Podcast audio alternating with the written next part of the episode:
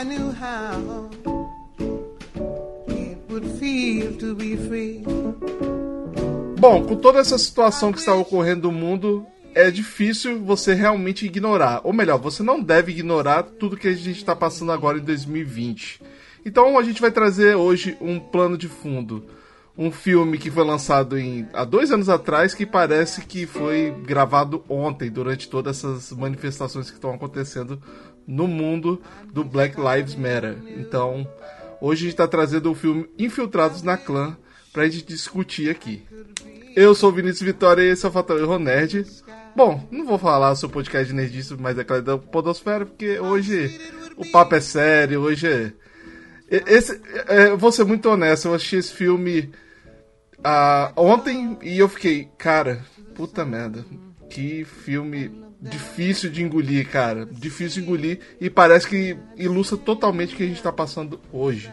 Então, pra gente conversar sobre. conversar e discutir o que esse filme traz, eu trouxe dois convidados. Primeiramente, o meu amigo André, que já esteve aqui. Falei, cara, beleza? Fala, meu amigo Vini, tudo beleza? Um salve para todo mundo que tá ouvindo por aqui. É sempre uma honra e um prazer estar tá junto com a galera do Fatal Error Nerd, cara. E hoje, para falar desse momento, né, que a gente tá vivendo mais uma vez aí, né, de todos esses acontecimentos e principalmente também para falar desse filme, dessa obra de arte, né, cara, que o Spike Lee entregou pra gente em 2018 e que, se você assistir agora em 2020, ele vai estar tá atual. Se você for assistir ele em 2030, ele ele vai estar tá atual e a gente espera aí que quando a gente estiver assistindo ele lá no futuro, você fale, caraca, como é que as pessoas passavam isso nos anos 80, depois nos anos 2000 e aqui a gente já não passa mais. Essa é a minha esperança. Nem me fala. E são casos que aconteceram 50 anos atrás e... E continuam atuais. Cara, foi ontem. Continuam atuais. é. Foi ontem isso.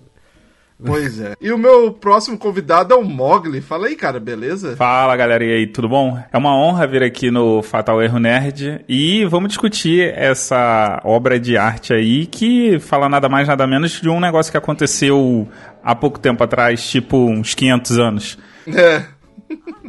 pois é, né, cara? Gente, é bizarro como que a gente não evoluiu nada, nada. E é claro, o Álvaro. Fala aí, Álvaro, Opa, beleza? Beleza, cara. E hoje estamos aqui para aprender e escutar. Exato, é o que a gente está precisando, né? A aprender a escutar, né? É, é, é foda. A gente vai ter essa discussão aqui e é claramente a pessoa que está aqui e não assistiu o filme já fica já fica o recado, né? O, o, podcast vai haver spoilers, então se você não assistiu o filme, para você ter um aproveitamento melhor dessa discussão, é praticamente obrigatório você assistir esse filme. E quem sabe você ganha uma empatia se você não concorda com os movimentos que estão ocorrendo hoje. Então a gente vai falar de infiltrados na clã depois da vinheta.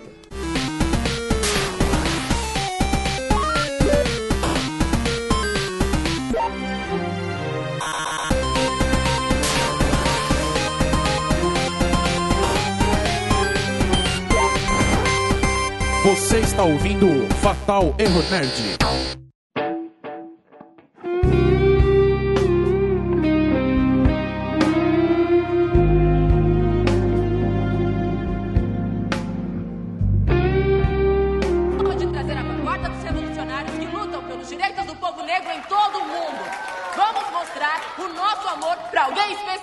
O homem com um plano que tem se rebelado contra o sistema. Deem uma salva de palmas, meu povo, para o nosso Kwame Ture!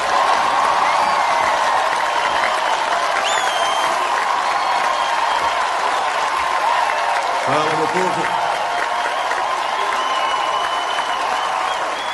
Obrigado, meu Patrícia, e ao União dos Estudantes Negros.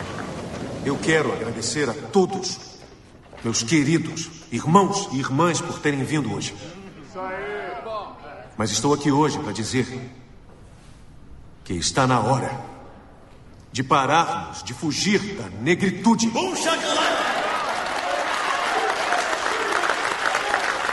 Está na hora de vocês pararem de fugir de serem negros. Vocês estão na faculdade, certo? É isso aí. Deviam refletir. Chegou a hora de vocês entenderem que vocês, como os próximos intelectuais desse país, precisam definir o que é a beleza para o povo negro. Isso é o Black Power! Deixa eu perguntar: a beleza é definida como alguém com nariz fino? Não. Lábios finos? Não. Pele branca? Não, não mesmo. Não mesmo. Porque vocês não vão aceitar isso.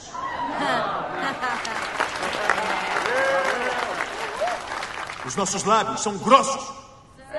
O nosso nariz é largo. O nosso cabelo é crespo. Nós somos negros e nós somos lindos. Vamos ser. Se liga. Nós queremos tanto ser como os brancos que nos oprimem neste país. E como eles nos odeiam e por que temos vergonha da nossa herança africana, nós odiamos a nós mesmos. Bom, antes de começar a gravação, eu combinei com o Andrei que hoje quem vai conduzir essa conversa é ele, cara. Opa! Ele fez uma pauta maravilhosa pra gente discutir e debater.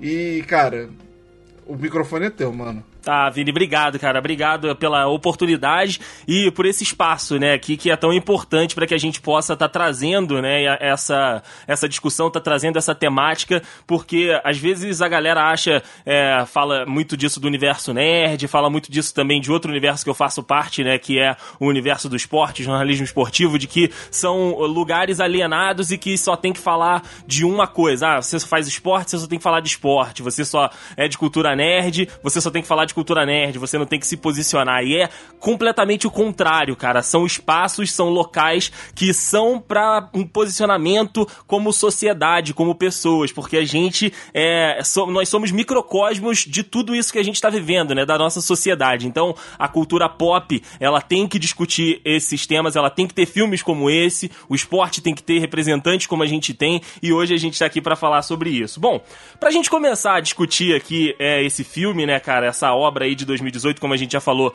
do Spike Lee, que é um dos diretores mais influentes, né, da, da cultura é, pop negra dos Estados Unidos. Ele traz filmes aí há algum tempo sobre essas temáticas e é um cara já premiado, inclusive ganhou o Oscar por esse, por esse filme. Eu queria começar pelo final, final mesmo do filme, né? O Vini falou de spoilers, então se você não assistiu, vá lá assistir e volta. Mas o final do final do filme, cara, mostrava ali um pouco da, da dos problemas, né, que os Estados Unidos, né, o cenário dos Estados Unidos estava vivendo, né? Com a campanha eleitoral, né? Com o Trump despertando todos os fantasmas que os Estados Unidos já tinham passado, né? No, no na sua história, estaria, estavam voltando. Então a gente vê ali tochas voltando às ruas, a gente vê um orgulho à, à bandeira dos confederados, e aí a gente vê os protestos contra isso tudo, e aí a gente vê a violência é, é, do Estado, né, paramentado pela polícia, contra as manifestações anti a, a, os fascistas, né? Antes essa galera preconceituosa, essa galera que é, se denomina a, ariano, né? Com a, com a raça superior, enfim. Então, assim,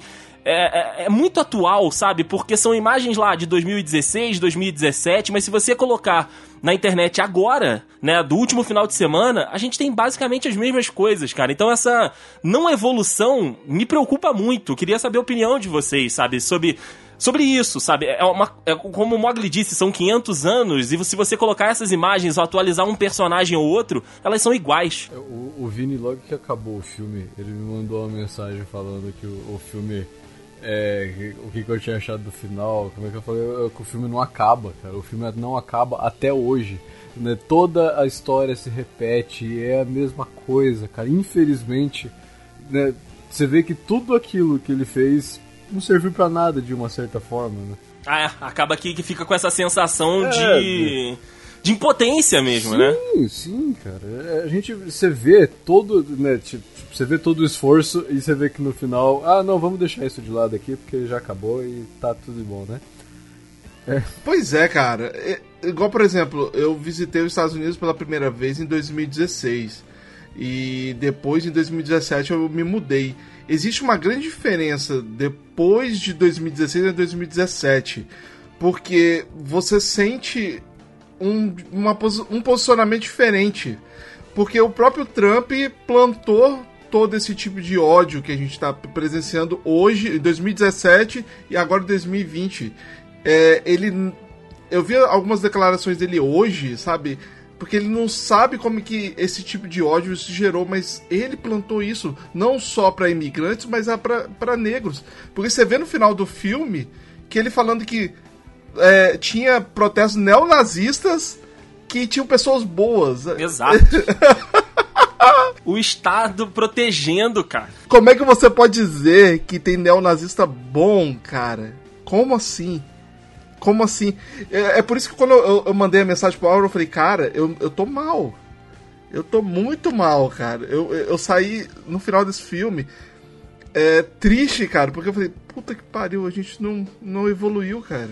A gente tá na mesma discussão de novo. Sabe? É, é complicado, cara, porque realmente no final do filme tem aquela cena é, que é destruidora, cara. Que, principalmente aquela cena do, da cruz pegando fogo. É, é, parece que realmente é uma filmagem da Klux Klan botando fogo na cruz, cara. E é um símbolo deles que é, é, dá um medo, assim, cara. Dá um medo que não, não tem explicação. E você, Mogli? Então, a gente tem que começar com algumas coisas. Primeiro, eu discordo de vocês que é, a gente está repetindo. Isso é uma. Isso é uma consequência desse processo que. Esse filme, ele, além de ser um filme documentário, ele trata de pontuar um movimento que é causado por conta de uma série de crises mundiais que aconteceram. A principal crise mundial que aconteceu e foi lá em 2008, que foi a bolha, é, a bolha imobiliária nos Estados Unidos e refletiu em todo mundo. Existem alguns filmes muito bons, muito bacanas. É, inclusive tem um filme no, na Netflix que é com Antônio Bandeiras que fala sobre isso. Agora eu não vou lembrar o nome do filme, mas eu posso pesquisar aqui e depois é, falar, que explica todo esse todo, todo o problema dessa, quer dizer, são dois filmes. Um é com o Christian Bale. A Grande Aposta é o nome do filme. Isso, A Grande Aposta, que explica toda a bolha imobiliária. E ele explica de uma forma muito didática, muito bacana. E você tem também uma segunda crise que aconteceu no, nos Estados Unidos, mas era que era aquele lance de tipo você cria uma empresa fictícia que vai vender coisas para outra, é, outra empresa. Esse filme do Antônio Bandeiras ele trata mais da, das pessoas ricas, né? E como é, essas coisas atrapalham na a economia. E tudo isso gera um certo descontentamento porque a população, a grande população, né, uh, o pobre, ele compra esse discurso de que quem fode ele é o negro. E aí ele fica com essa raiva, embora ele não tenha privilégio nenhum, ele seja um pobre fudido, mas ele se acha superior a uma outra pessoa. E vamos falar a verdade, um, a maior parte da população americana é de negros e latinos. A maior parte da população pobre do, dos Estados Unidos é de negros e latinos. E em toda a economia, quem movimenta a economia são os pobres. Por quê? Porque os pobres são quem mais consome e quem mais geram lucro para essas empresas, me, média, pequena, média ou grande empresa. Já a questão do Trump é um movimento de direita ou extrema direita que surge e se aproveita de discursos de que, olha, fulano de tal tá fudendo você porque ele veio roubar a, a, o que você tinha de direito. Foi assim na Alemanha nazista e tá sendo assim, foi assim no, na, na década de 50, 60 nos Estados Unidos e tá voltando a ser assim ao redor do mundo. Olha as últimas eleições dos dois, três últimos anos, como você vê uma grande crescente de. Uh, de espectro de políticos da direita, aonde eles vêm com esse discurso nacionalista de que o que tem fudido a economia, o que tem ferrado com o país, são os estrangeiros. E aí você sempre tem um bode expiatório.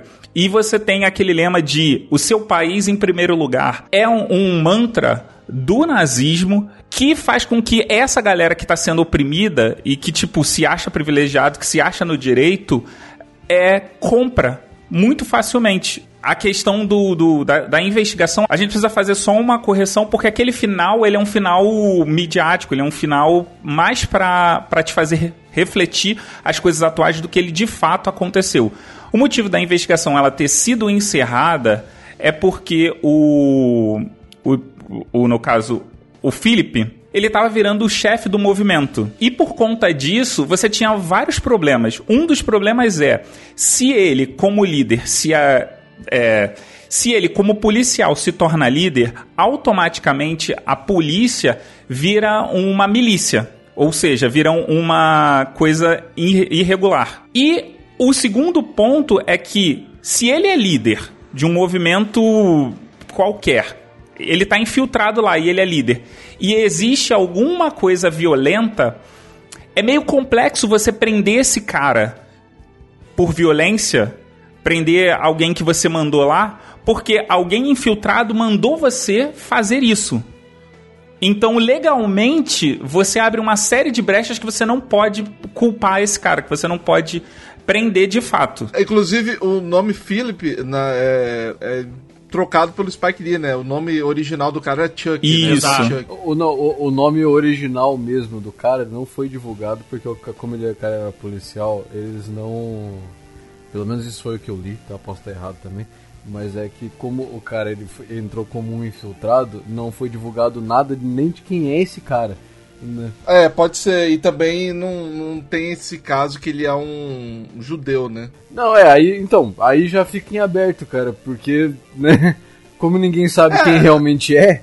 Então... É, mas, bom, eu ainda acho que isso é uma, uma licença poética sim, do Spike Lee, né? Sim, até ele toma algumas licenças poéticas, né, dentro da, da história, para também fazer a narrativa fluir, né, e fazer com que a gente consiga entender mais ou menos ali, né, o que, que tá acontecendo e, e pra gente ter um entendimento do momento que aquilo tudo tá sendo colocado, né, do, do tempo-espaço, né, da, da história, e os personagens ali são adaptados. Isso acontece em várias, várias obras, né, para que a gente possa condensar as vezes, muita, muita coisa que acabou acontecendo em muito tempo em um personagem, em uma cena, para que a gente continue com o principal, sabe? A história não perca o seu flow para que ela seja contada de uma forma palatável para todo mundo. Eu, eu encaro isso como uma forma, porque tem algumas coisas que são interessantes, que é a conversa entre os dois quando ele percebe que ele é judeu. Quem é negro passa por essa fase em algum momento da vida.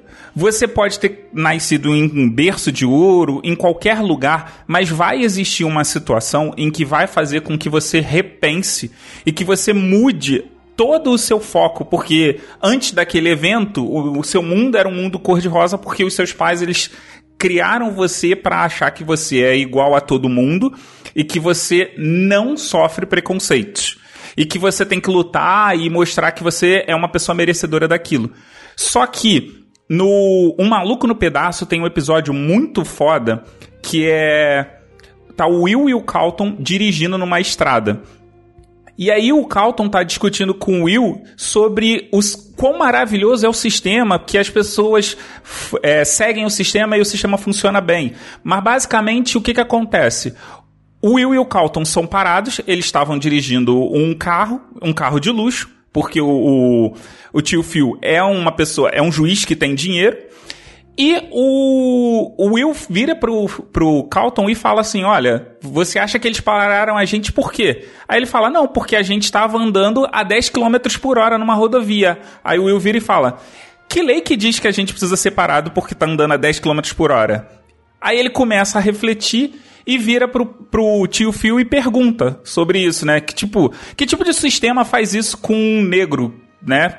Aí ele, o tio Phil vira e fala: é, foi basicamente essa a pergunta, a primeira vez que um policial me parou porque eu tava andando abaixo do limite de velocidade. Cara, e aí entra entra num ponto interessante que eu tinha colocado aqui também, que é a, o racismo estrutural, né? Porque a gente acompanha, né, agora voltando lá pro início do filme, a entrada, né, do, do, do Ron na, na polícia né, em Colorado Springs e como acontece até hoje, ele é o primeiro negro a entrar na, na departamento de polícia de Colorado Springs. E aí ele passa por uma entrevista entre aspas ali, né, com o chefe do departamento, com o delegado, né, da delegacia onde ele ficaria lotado, que algumas das perguntas não fazem o menor sentido dentro da execução profissional dele, sabe? Ele é questionado de fatos e de é, hábitos da vida dele que, se fosse um personagem branco, se fosse uma pessoa branca ali no lugar, não teria nenhum tipo de, de influência. E, e aquelas perguntas, teoricamente, não teriam sido feitas, sabe? Então,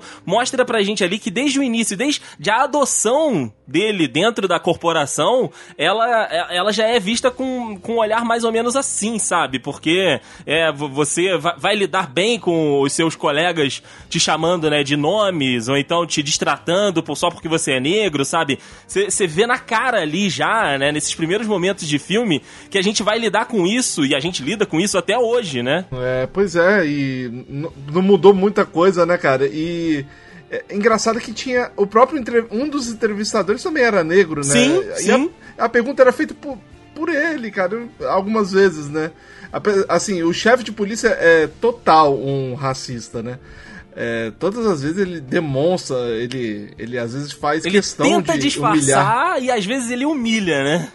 Exato. E, mas eu, eu achei, achei muito bizarro também. Então, eu tenho um problema com essa parte porque eu não consigo saber o que é, é adaptação para uma alusão ao que acontece hoje e o que é verdade. Porque a gente precisa lembrar que esse filme, ele retrata a década de 70. E na década Sim. de 70, nego tava pouco se fudendo se você era preto. Porque se você era preto, você era discriminado e foda-se nunca acontecer nada com um branco. É, ele, é, ele é. ser o primeiro negro da, da, da, corporação é fato, esse é, esse é comprovado. O, o Ron uh, Ron Stallworth. Ele foi, de fato, o primeiro detetive negro, né, da cidade de Colorado Springs. E a história em si, né, dele ser o, o negro com a carteirinha da, da, da KKK também é real. Então, assim, o plot principal é, é todo de fato. Uhum. Mas o que eu falo é, é, esse diálogo quando, quando a gente fala assim de racismo estrutural. É tipo, racismo estrutural existe. Ponto. Agora, no filme, eu fico com uma dúvida se aquilo ali foi uma exemplificação do que acontece hoje em dia ou uma exemplificação do que acontecia em 1970. Porque eu acho que Entendi. aquilo ali, em 1970, era extremamente natural. E acontecia mais ou menos daquele jeito. Uhum. É, inclusive, tem uma pergunta até bem curiosa, né? Que ele pergunta por que, que você não se alistou à guerra do Vietnã, né? Aí depois pergunta, ah, o que você acha da guerra do Vietnã? Engraçado que aqui ainda é um tabu nessa guerra do Vietnã. Cara, e as pessoas que comissionam. É, é, é que pro. Desculpa te cortar, mas é que pros Estados Unidos a guerra do Vietnã é completamente. Eles se orgulham tanto de uma coisa que eles perderam, né, cara? não, não, não. não, não é, é, é, muito pelo contrário, é o maior eles, vexame da história dos Estados Unidos. Não, não, então, Exato, eles não, eles não têm. Eles morrem de vergonha, cara. Eu falei errado, desculpa. É que, então, ah, tá. eles. Eu quis dizer assim, tipo, eles falam tanto de uma coisa que, tipo, eles perderam. Então é uma coisa que, né? E outra, eu ouvi de um próprio americano aqui mesmo que quem ia pra guerra do Vietnã, principalmente se você fosse negro, cara, você era o primeiro da fila para tomar tiro pelos outros, sabe? Uhum. Era, era bizarro, entendeu? E eles provavelmente ele fez aquela pergunta: ah, você, por que, que você não se alistou? Ah, eu tava na faculdade, senhor. Sabe? Tipo, se não for lá pra morrer lá, não. Eu achei isso interessante porque, como eu já tive uma pergunta. Eu já uma vez perguntei, né, sobre um. Um, perguntei para um americano sobre a guerra do Vietnã, eles realmente se sentem muito desconfortáveis, principalmente quem viveu a época, né? E é, é, é, interessante, assim, você ver como eles não gostam desse. Cara, eu acho que, dadas as devidas proporções, é a mesma coisa do da guerra do Bush. Só que na guerra do Bush, a galera comprou a narrativa porque a galera tinha o medo do terror. Só que chegou um tempo, aquilo caiu. Na década de 70, cara, você estava no auge do movimento hippie e a galera não via necessidade, não via o porquê de fazer aquela guerra. Tanto é que vários americanos se negaram a ir para a guerra. Por isso que você tem todo esse vexame, porque, inclusive, historicamente falando, essa guerra é uma guerra vexatória. Por quê? Porque de manhã os Estados Unidos iam lá e conquistavam terreno. E os vietnamitas, os vietcongos no caso, eles se escondiam nos túneis que existem no Vietnã. E à noite eles iam lá e passavam um borró. Para quem não sabe, passar o borró é meter a porrada, vencer, ou descer o cacete no inimigo. E, tipo, era aquele que, tipo, sabe, uh, tô ganhando, uh, apanhei pra caralho. No final das contas, sempre os Estados Unidos diariamente saíam no saldo negativo. Até que teve um momento que tava tão feio, tão feio a derrota que eles estavam tendo, que eles tiveram que assumir e falar, cara, vamos terminar aqui. Sabe Monty Python, o Cavaleiro Negro? É, é basicamente isso, tipo, porra, perdi um braço, perdi outro braço, perdi as duas pernas. Vamos considerar um empate técnico. eu, eu fui fazer uma entrega de uma pizza uma vez aqui e alguns deles têm umas placas, né? Ah, é, é veterano da guerra tal, tal. E eu uma vez fui levar para um que tava escrito veterano da guerra do Vietnã. Eu bati na porta, só que não observei na, na comanda que, tipo, era para eu abrir a porta e botar lá na sala dele. E eu fiquei batendo na porta esperando. E ele, depois ele falou assim: ah, entra. Aí eu falei: ah, eu posso, né? Ainda mais aqui, cara. Se você entrar sem autorização, você toma um risco de tomar um tiro, né? E eu entrei. E o cara, com o braço meio escondido, eu falei, posso deixar onde? Ah, ele falou assim: ah, pode deixar ali em cima daquela mesa. Aí quando eu fui ver, cara, ele não tinha um braço, cara. Eu, aí eu fiquei, hum, que, que situação. Eu, eu fiquei com tanta. Eu fiquei com aquilo tão mal, assim, porque eu achava que ele tava com preguiça de me atender na porta, mas é porque ele realmente não podia. Ele tava com uma mão é, respirando, fazendo respiração. Usando inalador? Usando inalador, é. E ele só tinha uma mão para poder ficar segurando o inalador. E, e cara, nossa, é, é, bem ruim, assim, né? Ainda mais que. Como a gente conhece a história dessa guerra, é complicado. Né?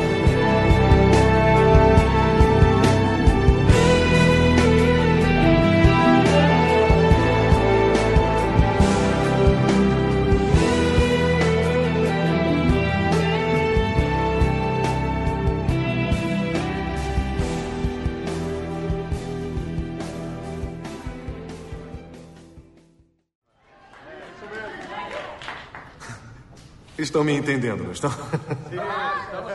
Vocês gostam do Tarzan? O Tarzan, olha, para ser sincero, quando eu era criança, eu costumava ir às matinês de sábado para assistir ao Tarzan, toda semana. O Tarzan branco costumava bater nos nativos negros. E eu ficava lá, gritando: mate esses animais. Mate os selvagens. Mate! Mate! Mate! Mate! Mas o que eu estava dizendo era me mate!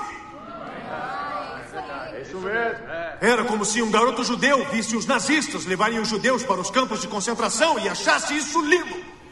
Hoje, quero que esses nativos acabem com o Tarzan e mandem a sua bunda branca de volta para as cavernas da Europa. Puxa de lá! Concordo. Concordo. Mas isso leva tempo. Leva tempo para nos livrarmos das mentiras e dos efeitos da vergonha na mente negra. Leva tempo para rejeitar a mentira mais importante: que o povo negro não pode fazer as mesmas coisas que os brancos fazem. A não ser que um branco ajude. O Black Power também significa que temos que nos unir. Temos que nos unir e nos organizar para formar uma base para lutar contra o racismo. Isso! Isso! Lutar contra os opressores.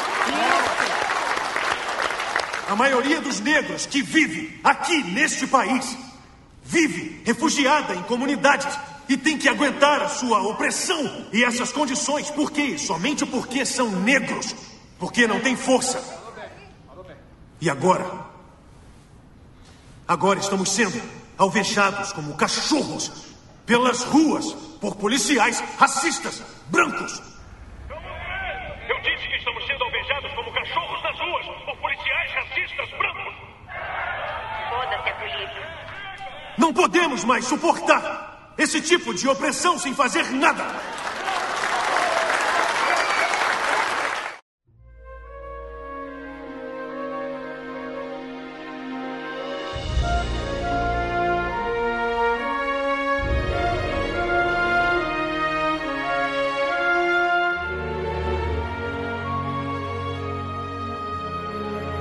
Mas caminhando aqui ainda pela, pela pauta, meus amigos, avançando um pouquinho no, no filme, a gente tem, né, aí, então esse, né, descobrimos o, o, o, main plot, né, a gente vê ali que o, o, o personagem principal, né, o, o, Ron, ele vê um anúncio da, da KKK no jornal e aí faz a, a, ligação e tudo, é bom entender um contexto mais ou menos ali, né, que em 70 a, a Ku Klux Klan, ela já não estava no seu auge, né, ela já, já era um grupo que já estava marcado por ter feito atos, né, é, racistas e de, de intolerância nos Estados Unidos, e aí, como eles mesmos falam no, no filme, é, é a gente tá meio que por baixo dos panos, porque um fulano de tal aí acabou estragando a imagem e tudo. Só que eles estavam se reorganizando, né, ali nos bastidores, eles estavam se reunindo e tal. E um dos pontos, né, que levou essa investigação à frente, a investigação real que acabou acontecendo inspirando o filme, foi porque é, membros do exército americano estavam envolvidos nessas novas reuniões,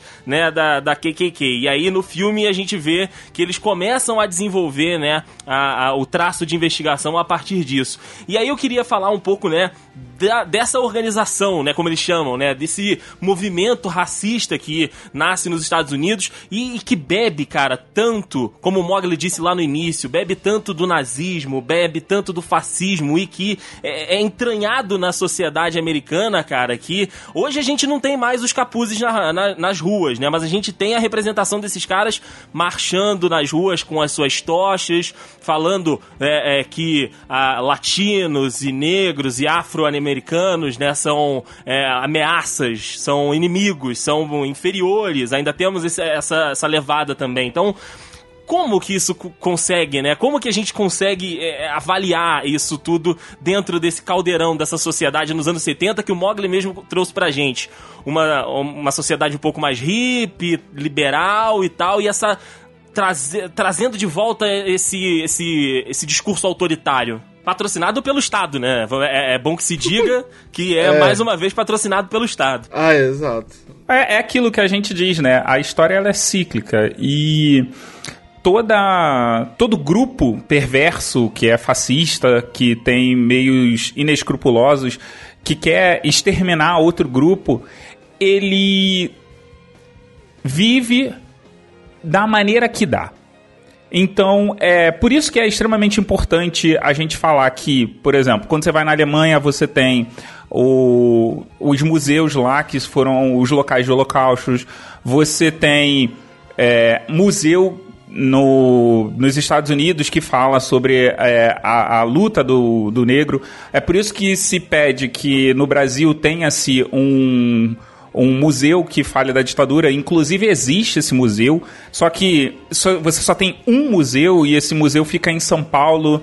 Um, próximo à Estação da Luz. E assim, eu nunca fui, eu quis ir mas é, é, extremamente recomendável. Todo mundo que eu conversei que foi lá fala assim: olha, vai num dia que você tá de muito bom humor e depois Sim prepara alguma coisa muito alegre, porque vai te esvaziar, vai tirar as esperanças de você. É quase como se você estivesse encontrando com um dementador, né?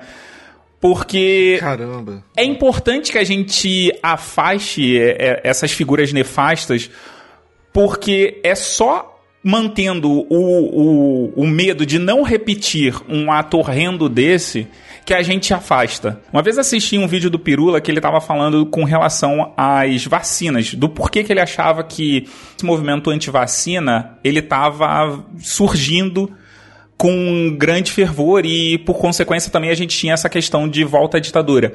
É porque a gente não vê muitos casos de coisas acontecendo. E a nossa memória, ela tende a pregar peça na gente de que a gente lembre mais de coisas boas do que de coisas ruins. Coisas ruins sim, a gente sim. tende a agir. Então, o nosso, o, nosso cérebro, né, como o pessoal lá da galera do HAL iria me zoar, é, ele tem um mecanismo de sobreviver mais pessoas que reagiram do que pensaram a respeito disso. Então, é um instinto natural da gente reagir. Agora, lembrar, a gente procura mais lembrar de coisas boas. É simples. Pega um fato que foi ruim da sua vida e procura tentar lembrar as coisas que aconteceram. Normalmente a gente acaba sempre olhando com um olhar saudosista. E é por isso que volta essa galera, porque essa galera só ouve as coisas boas, só pega as coisas boas. E tem também a questão da narrativa, né? Olha, eu tenho opção de ler tudo ou fazer aquela leitura de que eu só me aproprio do que eu considero que foi legal. Todo o restante Uhum. eu deixo relegado. Porque quem, quem for pertenceu a esses grupos vai acabar apagando essa parte que é inescrupulosa. Por exemplo, o cara que foi o. Eu esqueci o nome dele. O, o do. O David Duck.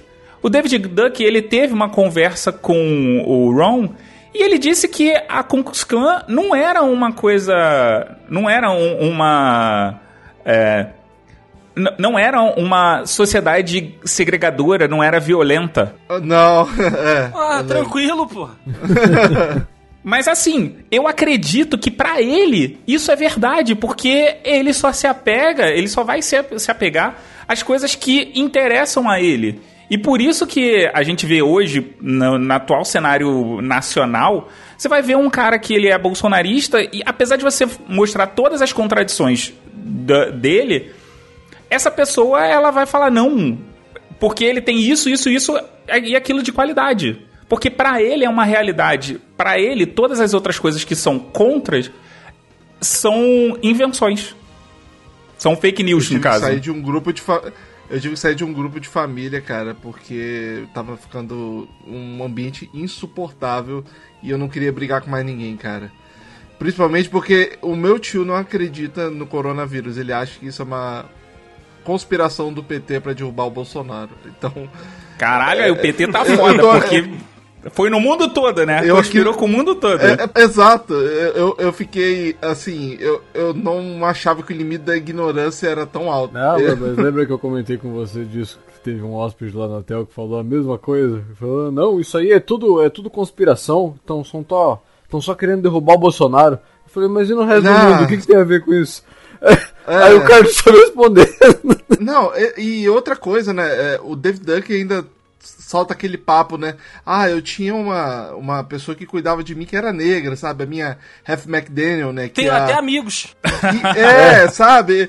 A, a minha. a- é, quem nos conhece a Half McDaniel foi a primeira negra a ganhar o Oscar, né? No mundo. assim. É, não tem outro lugar que o Oscar. né?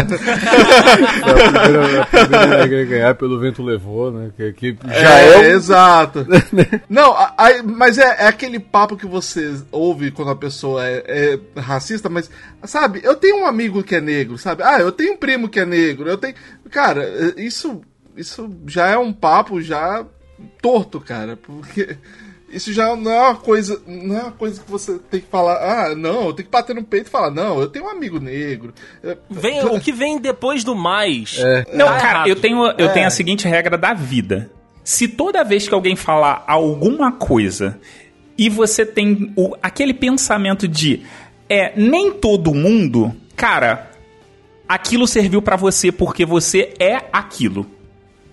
Se você Sim, precisa pontuar sim. um nem todo mundo justificar- ou um mais, você é desse jeito. É verdade. É verdade. E aí, pontuando isso aqui que a gente tá falando, teve o, uma semana antes de lançar o filme, o David ligou pro Ron e falou que ele discordava da- de algumas coisas, dizendo que é, a KKK era promovia a herança e cultura branca. Coisa que nem existe, né? Mas enfim. E que ele leu o, o livro do, do Ron, gostou e que considera um relato honesto. Aí a minha pergunta é: se ele considera essa porra um relato honesto, ele tá assumindo que ele foi preconceituoso e uma série de outras coisas. Mas na cabeça É, dele, isso é não que na passa cabeça como. dele isso não tá errado, né? Exato! Isso que- É tipo, eu matei aquele cara, mas eu mesmo, sou mano. inocente, cara. É, é, o- é o cara que mata, mas ele. Não, mas eu fiz porque merecia. É? É só desonestidade, cara. E, e ele tenta maquiar isso com palavras complicadas, com um discurso ali que vai e volta. Quando a pessoa tem que justificar muito um elogio, logo depois ela, não, porque mais, porém, é só desonestidades. É só desonestidade, É- é- cara. é só igual aquilo que o- Colocar o ponto dele justificado. Sobre esse lance da retórica, eu lembro do, daquele lance do, do, do vídeo que circulou do, do Mike Shear, do Mike Shear, que ele fala quando a pessoa fala assim, todas as vidas, é, todas as vidas importam, quer dizer, todas as vidas importam. É, é aquilo, né? Tipo, a pessoa com quem você tá saindo pergunta pra você assim: Você me ama? Aí você fala pra ela: Não, veja bem. Eu amo todo mundo.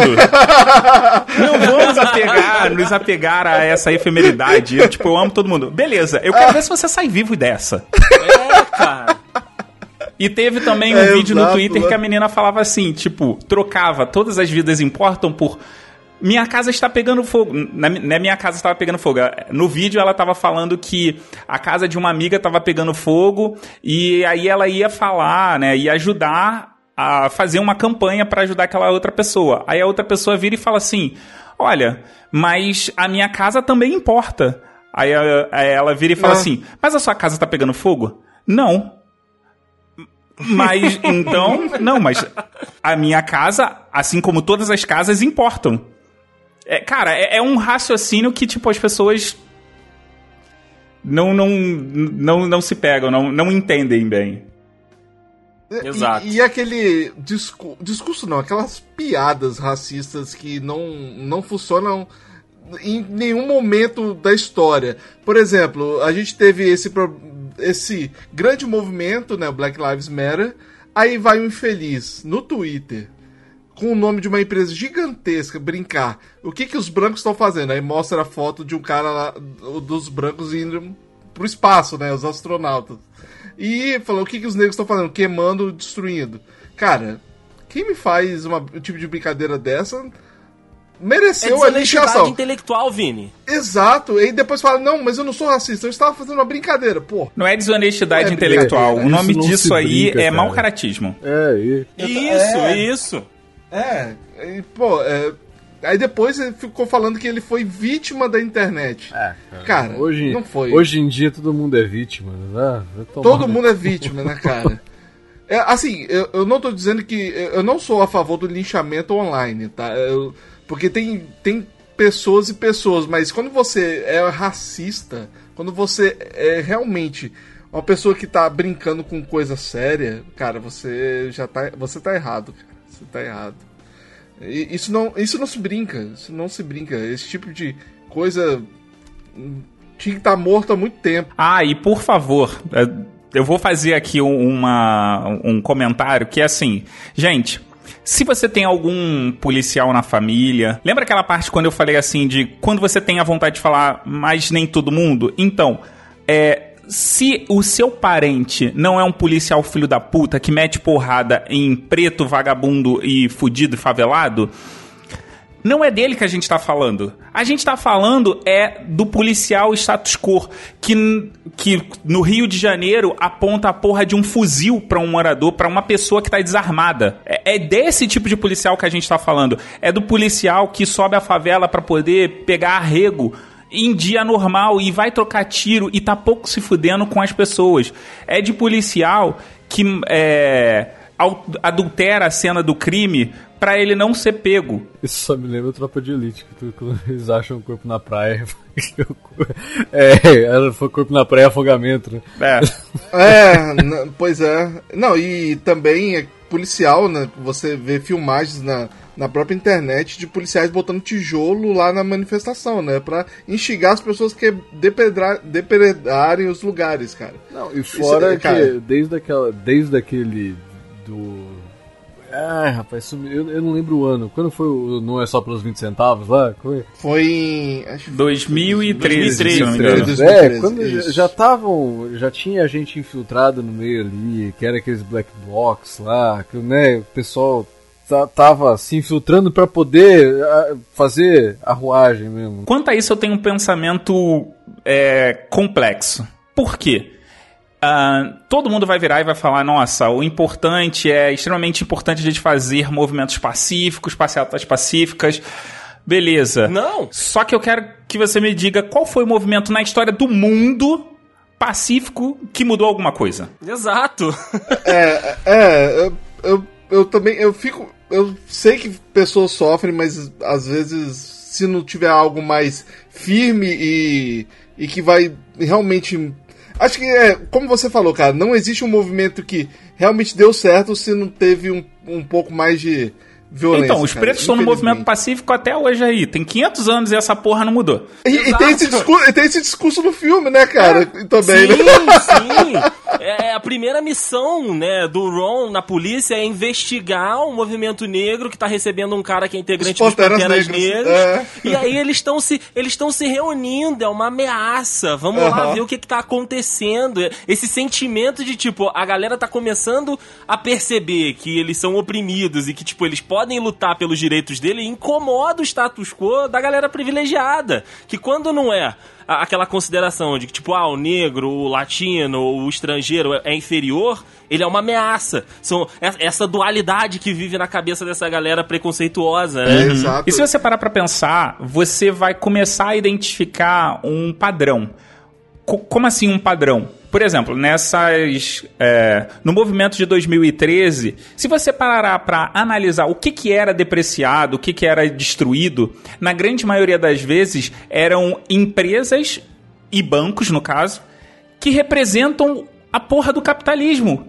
Que entra aqui no Brasil, o, cada ano o- os, os bancos têm mais lucro e nego tá pouco se fudendo.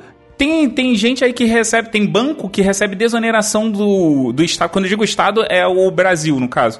Que recebe desoneração do Estado por fazer porra nenhuma. E cobra uma taxa de juros, seja no cheque especial ou seja em qualquer outro tipo de crédito gigantesca, aonde deixa o pobre muito mais pobre, muito mais fudido. E você vê o, o- as grandes, é, os grandes conglomerados de mídia fazendo o quê? Tentando manter o status quo. Do mesmo jeito que a polícia, na década de 70, tentava manter a hegemonia dos brancos, que era, olha, a gente tem um movimento aqui, eu tenho uma série de problemas com o, o- o movimento dos Panteras Negras, mas a questão é, eles estavam incomodando o sistema. E por isso o- o- os Estados Unidos usou todas as artimanhas possíveis e imagináveis, tanto ah, seja policial ou seja nas esferas mais elevadas de infiltração, espionagem, para acabar com o movimento. Porque eles viam uma grande possibilidade daquilo ali acabar é, destruindo a sociedade branca como eles conheciam. Por quê? Caralho, que absurdo ter ter negros, ter que ter pretos no mesmo patamar que nós brancos. Exato, exato. Cara, Eu tô até mais quieto aqui que não tem, não, tem nem o que falar, cara. não, não, não tem. É, é, eu realmente não. Não tem o que contra-argumentar, né, cara? É triste. É só triste. É a situação. E aí, né, a gente tem todo o desenvolvimento da história, né? A gente vê ali o, o Adam Driver, né, que é representado por esse agente que a gente não conhece, né, o nome, a história foi preservada, né, da- dos encontros dele com, com os integrantes, né, da KKK, as reuniões, a parte do tiro, a gente vê o desenvolvimento todo, né, da operação. E aí a gente chega na parte final, né, a gente já chega ali na, naquele circo, né, naquele, naquela curva final do filme, que é o encontro, finalmente, do Ron com o Duke, e aí, fazendo aquele paralelo, né, entre o caso real e o filme, esse encontro de fato aconteceu, cara. Esse, esse A encontro, foto também, né, cara? a foto também de fato Cara, eu aconteceu. queria muito ver essa maneiro, porra cara. dessa foto. Eu também queria muito ter visto essa foto. Ah, eu não acho, não, né? Vamos procurar aí, ver se coloca, conseguir colocar no post aí. não, tem, cara. o Ele Polaroid fala por que. a- conta Pô. disso sumiu com o tempo. Que pena. É. Se perdeu, infelizmente, cara, mas seria uma baita de uma foto pra, pra ter, Mas, né? cara, essa cena, ela gente- é 100% verdadeira. Ela aconteceu basicamente daquele jeito. A única coisa que mudou Daquele foi jeito, o exato. local, porque era um restaurante e não ah, aquilo ali que parece mais um- uma, sei lá, uma, uma, sei lá, não, não, não consigo dizer, mas não parece um restaurante aquilo. Não, ali no, no Não, eles estão meio que É, num, no filme num salão um- de algum Isso, lugar. Isso, encontro, exatamente. né, Ó, nós, nós temos aqui. Só, desculpa, Vini, só pra, pra se se você quiser colocar no link no post, nós temos a foto do Sr. Ron, o atual, né? Aliás, o Ah, verdadeiro. sim. Eu pesquisei a foto. Cara, eu assisti no filme, eu pesquisei a foto dele com a carteirinha do KKK, cara. É muito maneiro, cara. Não, isso é um tapa na cara da- desses caras que, porra, é um negócio Não, sensacional. mas o melhor cara. é, é aqui, que- foi a parte que essa é uma parte verdadeira, a que o Duke ele vira e fala que ele reconheceria um negro. Que, infelizmente, essa parte não aconteceu, mas seria muito foda. E foi uma forma como o Sim, Spike Lee de colocar. telefone, é. né? Ah, tá. Ele- Que ele nunca conseguiu falar pra ele, ah, eu man- xinguei o cara, enfim. É. Eu também queria que isso tivesse Mas, acontecido. e, e outra parada assim, aquela, aquela fala do. Aquela fala que o Ron fala pro Duke sobre se ele tentasse, se ele encostasse um dedo, ele prenderia, é de, é de fato verdade. Ela aconteceu realmente. verdade. Sim. Ele era policial, Aham. né? Por, por mais que a situação tenha sido feita ali pelo delegado de sacanagem, Foi, foi. ele, ele era um oficial da lei ali. Então, se ele fosse agredido, ele podia dar voz de prisão pra todo mundo ali. né? Embora eu Mas fique pensando que, que- nos anos que isso 70, se um policial negro chega com um branco, membro de uma sociedade altamente é, ariana, por assim dizer, né? Que primava pelos valores arianos. Se ele chegasse na polícia com isso, a merda que ia dar, a, a forma Não, como ele teria que explicar esse, esse problema, dificilmente o Duque ficaria preso. Ainda bem que ele teve esse cagaço. Bom, eh, aquela cena também, que é exibida aquele filme, O Nascimento de uma Nação. Eu fui pesquisar, eh, só que eu não consegui pegar uma informação assim concreta. Mas pessoal da KKK se reúne pra ver aquele filme maldito. Ah, é que aquele filme conta o início da KKK, né, cara? Ele, ele sim. Sim, sim, mas eu queria saber se isso é verdade, Ah, que se reúne pra assistir esse filme. Então, hoje em dia eu Porque, já não cara- sei. Esse é um grande problema porque é o seguinte: ahn, quem, quem dirigiu esse filme se- foi o Griffin.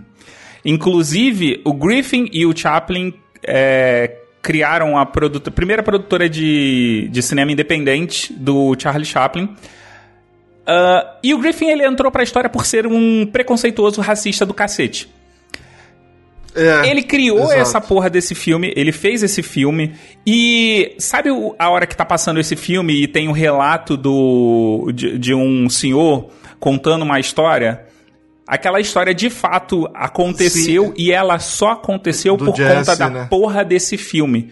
Porque a- os americanos eles já estavam deixando eles já estavam deixando de lado essa, essa ideia da Ku Klux Klan e o fato de ter passado esse filme reacendeu a chama da, da KKK, fazendo com que vários, é, vários lugares dos Estados Unidos as pessoas começassem a se reunir e começassem a propagar essa ideia da, da, da, da pureza de ser um branco ariano. E é por isso que eu volto a falar que a gente precisa reforçar e não pode esquecer as merdas e as cagadas que a gente faz. Porque na vida a gente só evolui, a gente só aprende quando a gente lembra da merda que a gente fez e a gente sabe que a gente fez merda. Porque quando, quando a gente faz merda e, tipo, vem alguém e passa a mão na nossa cabeça, a tendência é a gente fazer merda de novo. Sim, sim, a tendência é que você, é, se você se repetir, né, cara, porque você não tem consciência que aquilo é errado, né, que aquela sua atitude é uma atitude que não vale, que não vale a pena. Bom, e aí seguindo nessa, nessa toada, nós temos esse encontro que é de fato verdadeiro, o arco final, né, do, do filme, a, a implantação da bomba, né, a explosão da bomba e a morte daqueles dois membros ali da, da KKK, esse é totalmente fictício, isso é totalmente narrativa criada pelo Spike Lee, para que a história tivesse um, um, um- um sentido uma- de final, né? Dentro daquela história. também, né? Porque do jeito que tava o filme não tinha por onde acabar ali também, né? É, é, exato, exato. Então ele tinha que arrumar um, um meio, né, da, daquela, daquela parte da história acabar. E aí o finalzinho, como a gente já falou lá no início, né, cara, ele foi um pouquinho diferente, né? Ele foi é, parcialmente verdadeiro, tem um 50-50 ali.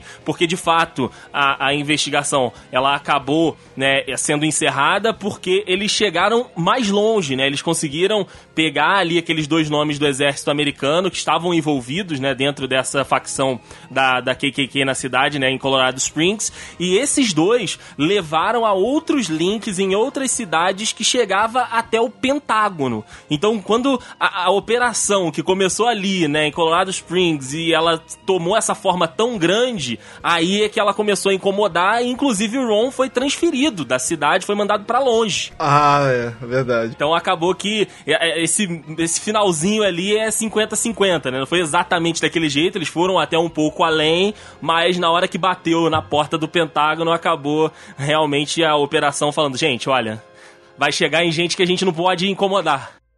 Nossa, cara, e, e é, o, é o final assim que é, é triste, né, cara? Porque Sim. é, é, não mudou muita coisa, né? Infelizmente continua essa. Até hoje, né? A KKK existe por debaixo dos panos, né? É, apesar que aquele final mostra que essa porra ainda. As ideias deles ainda estão aí vivas mais do que nunca, né? E aquele, pô, que pena, cara, que aquele final é fictício. Eu tava na esperança de aquele da morte do Félix, né, que é um, é um personagem nojento, Nojento. Sim, sim. E dele, cara. É, eu queria até trazer pra gente discutir um pouquinho é, agora nesse final aqui do cast, que é a atualidade, né, desse, desse filme, porque ele traz alguns conceitos, né, ele traz ali algumas narrativas junto com o Duke, né, que é um dos protagonistas ali pelo lado, né, da Ku Klux Klan, que é, remete aos dias de hoje. Por exemplo, ele em conversa, né, com a esposa dele em um certo momento do filme, ele se diz ali que ele tá junto com os amigos dele, né, recobrando todos os valores da KKK, trazendo de volta alguma é, esse passado glorioso, e aí ele chega a fazer até um símbolo, né, da- de saudação nazista. Eles estão deitados ali com um sorriso no rosto, falando das influências que eles têm, cara. Então, assim, é nojento de ver. E aí a gente traz de volta, né, essa discussão de ah, o nazismo, de esquerda e de direita, nazi era bom, era ruim, Hitler, era, Isso sabe? nem tem que ser discutido, né, cara? Não Isso a gente ser sabe que foi errado. Mas Né? aí tem o, o negacionismo também, né? Que a gente vê ele naquela conversa ali, né, com, com o Philip, né? Que é o personagem do Adam Driver, que ele falando dos judeus, que ele não acreditava em holocausto. Nossa. É, tipo, apa- apagar a história, sabe? Negar a história. E a gente vê isso hoje na televisão. Se você ligar na, na CNN, não querendo aqui fazer uma propaganda negativa do canal brasileiro que veio pro Brasil, mas, cara, tem isso todo dia. Quanto ao CNN, eu acho muito engraçado que ela é o oposto, né? Aqui no Brasil ela é o oposto do que ela é nos Estados Unidos. a Exato, CNN no Brasil exato. podia se chamar Fox News. Fox News, exato. que isso, cara? É sério mesmo que esse papo tá rolando ainda? Ah, Na CNN? Todo dia, Vini, todo dia eles colocam algum bizarro da direita lá pra negar a ciência, pra desvalorizar a palavra de especialista. Cara, o, o- o- um cidadão lá falou que, né, a gente tá no- na pandemia do coronavírus, por que que as pessoas perguntam e só se consultam e só se dá voz pra infectologista? Ué? Por quê? Porque é eles que sabem falar? Pô, Eu acho que seria uma boa perguntar a um que- boxeador o que deveria ser feito. É! Porra, vamos chegar ali no açougueiro e falar, e aí, cara, o que, que você faria nessa questão aí de coronavírus, pandemia? Porra, uma merda, né? Cara, eu acho que aquele programa de debate deles deveria ser assim, chutando cachorro morto. Porque, porra, não tem como, cara, não existe argumento. E as pessoas que vão ali, o galera do HAL, ele tinha o a sala de justiça porque a gente queria o debate pelo debate. Então foda-se se você tá usando um argumento verdadeiro ou falso, o importante era você é, convencer o outro. Cara, eu penso que naquele programa a ideia é basicamente a mesma. Só que Exato, só exato. que aquela galera ali, a galera de direita, não consegue pensar num argumento que faça ser válido. Porque assim, você tem que dar descredibilidade pro teu adversário. Você só dá munição, cara. É complicado, é complicado, Vini. E, e assim, vou te falar, novamente, é todo dia, cara. Todo dia os caras soltam uma merda de alguma coisa que tá rolando, ou então vão caçar alguma coisa que já passou e traz de volta. É complicado, é Eles complicado. estão apoiando o Bolsonaro? Indiretamente, assim, não é declarado, não, não, não é, não, não é escancarado, mas você vê nas Eles já apoiaram mais, agora eles estão mais quietos na deles porque eles já apanharam muito por conta Por que disso. não- Apanharam Porque- muito, apanharam Porque muito. não tem defesa, cara. Não tem defesa. É complicado, é complicado. Eu, eu- nossa, cara, eu não acredito. Nossa, eu, eu- eu tô ficando mal de mas novo. quanto, cara. é, cara, quanto mais você começa a se aprofundar mais nisso, mais você vai, você vai ficando doido, cara. Porque não tem, Sim, sim. E aí, da boca do Duque, né, dentro do filme, a gente vê que ele fala que tem uns cientistas lá que confirmaram a partir do sangue de que os brancos são mais fortes que os negros, é uma raça mais desenvolvida, mais avançada. E você vê que é, a gente volta a falar de eugenia, e aí a gente tem isso, né, tra trazido que esses estudos nunca foram confirmados, apesar de ser a ciência da época, mas é tudo fake news, e aí você vê a galera usando todo esse argumentativo de novo hoje. Então, assim, não tem como esse filme ser mais atual, cara. Tudo que já foi levado a sério um dia, ou que alguém já teve um grupinho, né, que vai, vai ter alguém que defenda isso com unhas e dentes. Que... Exato. Cara, eu acho que assim, esse lance, eu, eu tenho um pouco de dificuldade de enxergar como fake news, porque, sei lá, até a década de 90, alguém contava um caso pra gente, a gente passava ele pra é, frente como verdade. A gente não tinha essa coisa de verificar. A gente, no máximo, falava assim: porra, me disseram que. E daqui por diante já virava verdade. Porque é. o terceiro que falou me disseram que, o quarto já falava assim: olha, aconteceu com um amigo meu. É que vira, virava um grande telefone sem fio, né? Cara? Isso. Isso, ah, velho, é, é. tipo, é, isso tem várias histórias que se a gente for entrar aqui, né, toda escola tinha alguém que já fez a loira do banheiro, toda escola sim, tinha alguém que. É, sabe, isso tem um. Virou, e aí, uma... o que acontece agora é que você diz que é, são pseudos verdades que você passa como notícia. E esse é o problema da fake news.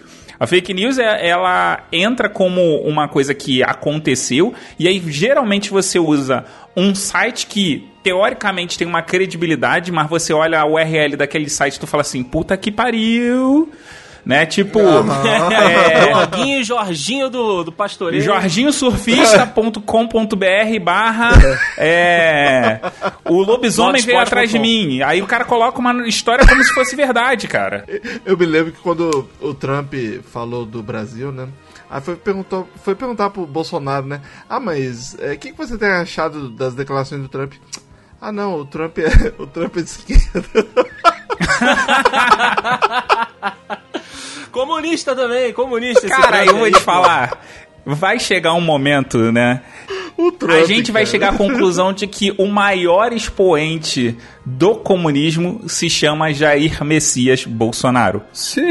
Porque, caralho, esse filho da puta faz todo mundo virar comunista. É porque ele foi tão pra direita, Mogli, mas tão pra direita, que até o Trump é comunista pra ele. Mas a questão é, quem, inclusive quem tava do lado dele, tipo, no minuto seguinte vira de esquerda. É só não é. concordar com ele. Exato, exato. Cara, o nosso, nosso presidente é o dono da bola, cara. Se ele não gosta, ele pega, ele vai pra casa e os, os outros é que se... É, exato, cara. É, é, para mim, é, essa coisa do. do tudo que é contra ele é de esquerda, para mim não faz sentido. Porque, cara, ele tá falando do presidente dos Estados Unidos. O, o, país mais capitalista do mundo, que ele vai, vai falar que o cara é comunista. E, cara, o Trump tá longe de ser comunista, mano. E, Pô, o Trump pode se chamar a antítese do comunismo. é. Principalmente por, principalmente por tudo que ele já fez antes de se tornar presidente, porra. O cara. Exato, exato. exato. Não, cara, se o Trump falasse. Se ele falasse que o Trump era o líder da KKK, eu falava, assim, isso eu concordo. Beleza, aí ok, a gente pode até considerar, mas agora comunista é foda. Ai, cara, meu Deus, mano. Esse, esse, esse mundo precisa de um reset urgente. Porra, esses meteoros que estão passando aí a sei lá quantos quilômetros da Terra, tudo ruim de mira, cara. Tem que voltar, tem que fazer a curva direito. Aquele meteoro que era do tamanho do Empire State, hein, cara? Tá. Porra! Tá, caiu no lugar errado, cara.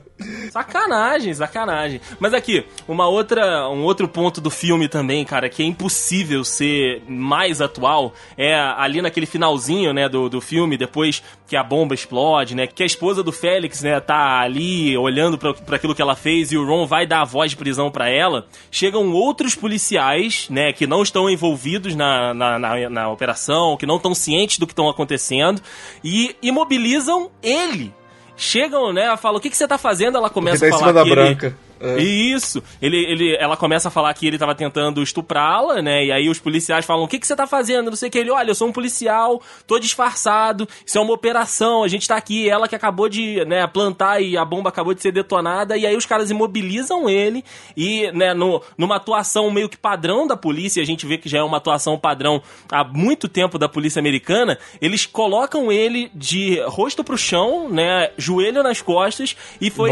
exa- o exato movimento, foi o exato ato que acabou vitimando, né, o George Floyd, que foi, né, o estopim desses novos atos que a gente tá tendo aí nesses últimos finais de semana. Então, pra você ver que, cara, é- é- é- não tem como esse filme ser mais atual do que isso, sabe? Tipo, o, se, se eles continuam ali, talvez, né, a gente pode colocar que o desfecho seria o mesmo, porque ele tava falando, meu distintivo tá no bolso, o policial cagou pra É, eu não sei isso. se vocês chegaram a ver, é, acho que foi, eu não sei se foi semana passada ou se é claro que pode ter se tornado mais, pode ter sido divulgado mais semana passada, que foi um, tinha um, um eu vou, vou- já vou falar que era um policial negro que estava sentado num, num, num, num bar, alguma coisa assim. Chegaram vários policiais brancos para prender ele, prenderam ele até né, Eu sei o que você tá é, falando. é, até ele falou, não, olha no meu bolso, pega a carteira e olha lá, né? Que ele, todo, ele, era um, ele era um agente do FBI que estava sendo preso pelos policiais Sim. só porque. Só porque era negro, né? Sim, não olharam a identidade dele. E, e, cara, aí ele falava assim: Olha minha identidade. Aí os policiais continuando algemando ele: Olha minha identidade. Ele: Não, mas tipo, você. A gente tá te prendendo. Ele: Olha minha identidade agora. Ele falou: Chama seu supervisor. Chama seu supervisor. Aí eles foram abrir a carteira dele lá, FBI. Ele: Não, não, não, cara errado, cara errado. Ele: Não, agora eu faço questão. Chama seu supervisor. Aí o supervisor dele chegou lá. Ele: Não, o que que houve que ele? Não, esses seus ele falou seus comparsas, né? Ameri- Ele falou, tipo, falando aqui que eu era o suspeito, eles nem eles estavam me prendendo sem olhar minha identidade. Cara, eu não sei se realmente isso foi de agora, né? Não sei se foi de é, semana passada, retrasada. É, foi, foi, ou acabou se sendo mais anos- divulgado semana passada, né? Sim, e cara, isso é bizarro, porque o cara já tava sendo preso injustamente, sem olhar a identidade dele. E- esse, esse vídeo realmente é, vir- viralizou, assim, principalmente no Twitter, onde que eu vi. Eu fiquei, porra, cara, é, é, não- não- até quando, né, cara? Até quando a gente vai ficar nessa situação? Então, cara, é, Álvaro- desculpa, mas isso é muito branco se surpreendendo com alguma coisa que o preto já tá acostumado. É, é, cara, é que assim, é, infeli- e, né, É, que sei. infelizmente essas coisas só se tornam, a gente só acaba vendo um pouco mais por conta que se torna, chega a mídia, né? Então, é, fica, um- a gente fica um pouco complicado, cara. Então, desde pequeno, eu tenho todo um protocolo setado na minha cabeça de como eu tenho que me vestir, como que eu tenho que agir, porque a polícia vai me olhar, ela não vai me perguntar, não vai querer saber o que eu vou, é, quem eu sou, o que eu tava fazendo. Ela vai me colocar no camburão e Eu eu vou também. parar na polícia, na delegacia. Inclusive, é, eu contei num, num episódio do Galera do Hall que eu tava saindo, eu sou professor, eu tava saindo da escola por o policial ter passado por volta da escola, ter visto o celular aceso e, segundo ele, sentiu um cheiro de maconha.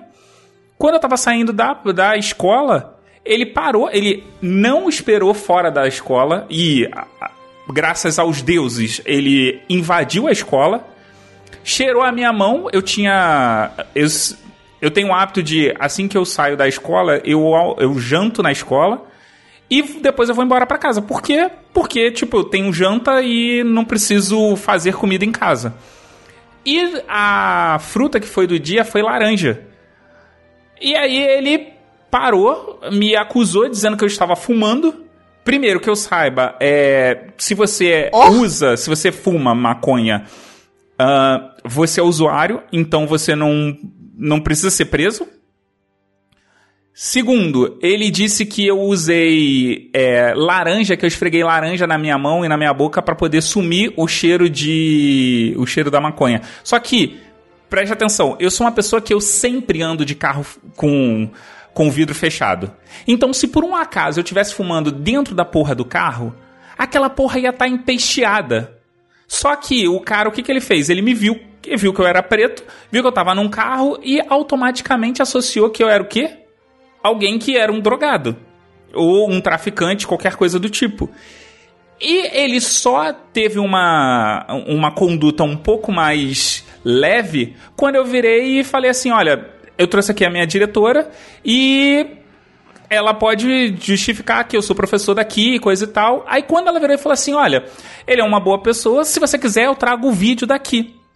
Aí ele não tinha mais como ter argumento para me carregar para qualquer lugar.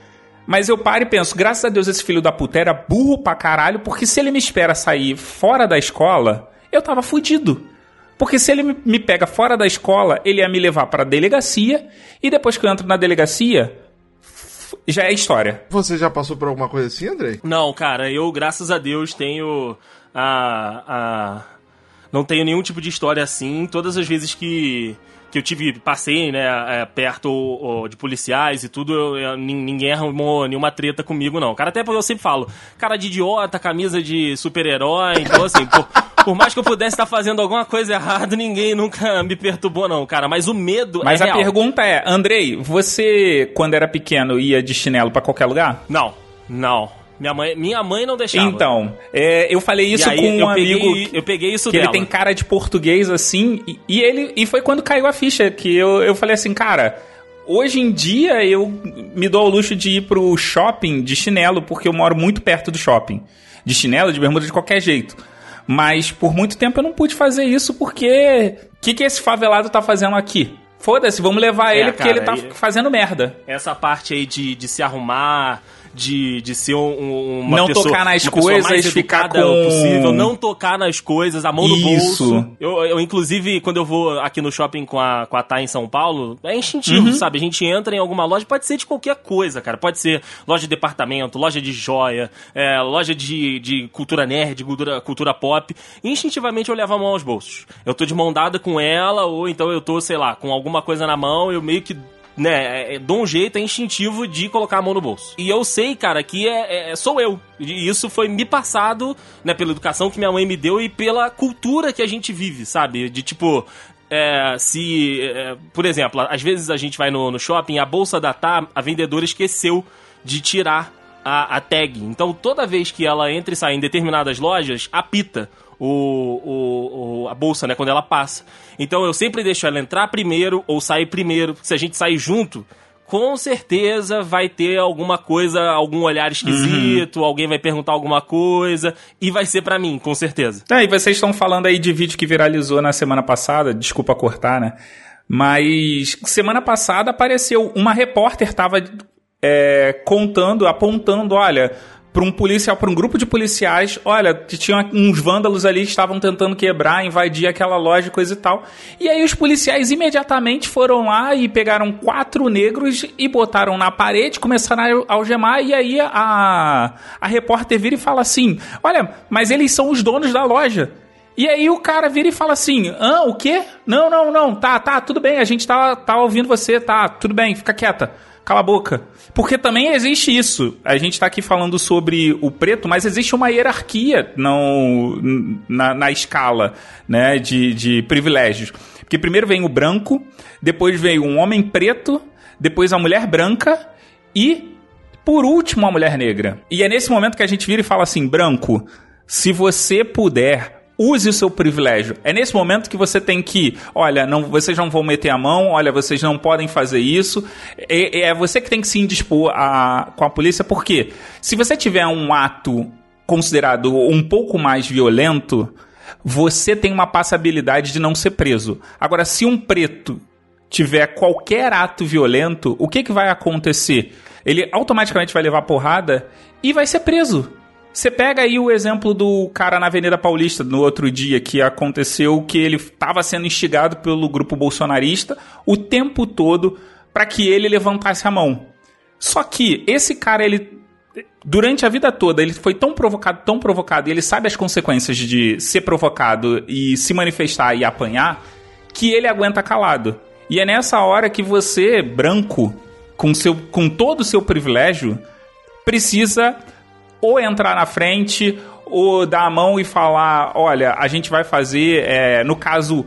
o, o, a caminhada que o Martin Luther King fez, a famosa caminhada que o Martin Luther King fez, onde os negros estavam apanhando e toda a comunidade branca que era contra o racismo deu as mãos e falou: Olha, a gente vai apanhar por vocês, a gente vai servir de escudo porque vocês merecem os direitos iguais. É, é isso que você, branco, pode fazer para ajudar a gente. Não é você falar pra, pela gente, não é você mostrar a sua cara, porque tem muita gente bem intencionada que chega no Instagram e posta aquele, é, aquela tela preta. Você tem que fazer, sabe o que? Indica a gente preta, mostra a gente preta, por quê? Porque você tem uma, entre aspas, credibilidade maior do que o, o preto. Então, quando você dá essa visibilidade, na verdade não é credibilidade, você tem uma visibilidade maior do que o preto. E quando você mostra esse preto, você é, dá força para toda essa para toda essa galera. É, outro dia eu estava ouvindo o, o, diretor da CUFA, né, da Central Única de Favelas, ele estava falando uma coisa que eu me atentei e eu falei assim, cara, isso é muito errado que a gente faz, que é todo mundo acha bacana dar uma cesta de uma cesta básica só que você já parou para pensar que ao invés de dar uma cesta básica, é muito mais interessante você pegar aquele dinheiro e dar para a pessoa, para a família? Por quê? Porque quando você pega esse dinheiro e você dá para essa família, essa família escolhe o que é essencial para ela. E foda-se se essa galera vai gastar com cachaça, porque às vezes é necessário. Você tem vontade de gastar de teu dinheiro com cachaça, cara. Você deixa de fazer certas coisas que são mais relevantes da sua vida para gastar com um rolê. Por que, que o, o, o preto, o pobre, o favelado não pode fazer o mesmo? E tem um outro ponto que é mais importante ainda, que é essa galera vai movimentar a economia local. Então você vai deixar para um cara que ele é favelado, ele vai pegar aquele dinheiro, vai botar na, na vendinha perto da casa dele. Isso vai fazer com que a economia local se fortaleça. Isso vai fazer com que um pobre que tem um, um comércio possa crescer. E cara, é isso que você quer. É, é, é, dar esse suporte que você quer ao invés de entregar o peixe para ele. É, cara. É... E ainda tem aquela coisa, né? É, ah, mas não é só a vida do preto que importa. A gente sabe disso. A gente não precisa. A gente não precisa, de novo. É, todo mundo acho que já, tá, já sabe disso. Só que agora, nesse momento, a campanha é outra, cara. Então, não precisa ficar falando, ah, todas as vidas importam. Cara, só se cale e se você não tem mais o que dizer, fique calado. Entendeu? É isso, que, é, é isso que as pessoas têm que se conscientizar. Se for para se manifestar, se manifeste a favor, não se manifeste contra. Porque se você é contra, cara, você tá errado. É não, isso, não é isso, isso não, não, tem Boa.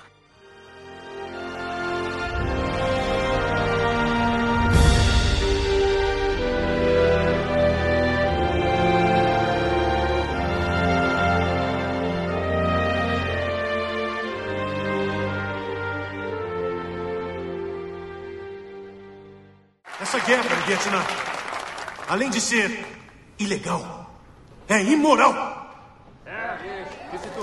E sabe o que eu digo a eles? Não mesmo! Nós não vamos! Não mesmo! Nós não vamos! Não mesmo! Nós não vamos! Não mesmo! Nós não vamos! Não mesmo! Nós não vamos! Não mesmo! Nós não vamos! Não mesmo! Nós não vamos! Não mesmo! Nós não vamos! Não mesmo! Nós não vamos! Eu prefiro ver um irmão matar um policial branco racista a matar um vietnamita. Eu também prefiro. Porque, pelo menos. Se ele matar um policial racista, ele fará isso por uma razão. Porque eles estão alvejando gente negra pelas costas, pelas ruas, agora, neste momento, neste país. Estão nos matando como cachorros agora! Vem aqui! Vem aqui! E eu gostaria de terminar agora, porque sei que está ficando tarde. Vocês querem curtir, quer dizer, estudar. E eu quero me despedir, irmãos e irmãs, com essas últimas palavras. Se eu não cuidar de mim, Quem cuidará? E se eu não cuidar de mim, quem sou eu? E se não for agora, quando? E se não forem vocês, quem? Quem? Quem? Quem? Precisamos ter um amor infinito pelo povo negro, onde quer que ele esteja. Todo o poder ao povo! Todo o poder ao povo! Todo o poder ao povo!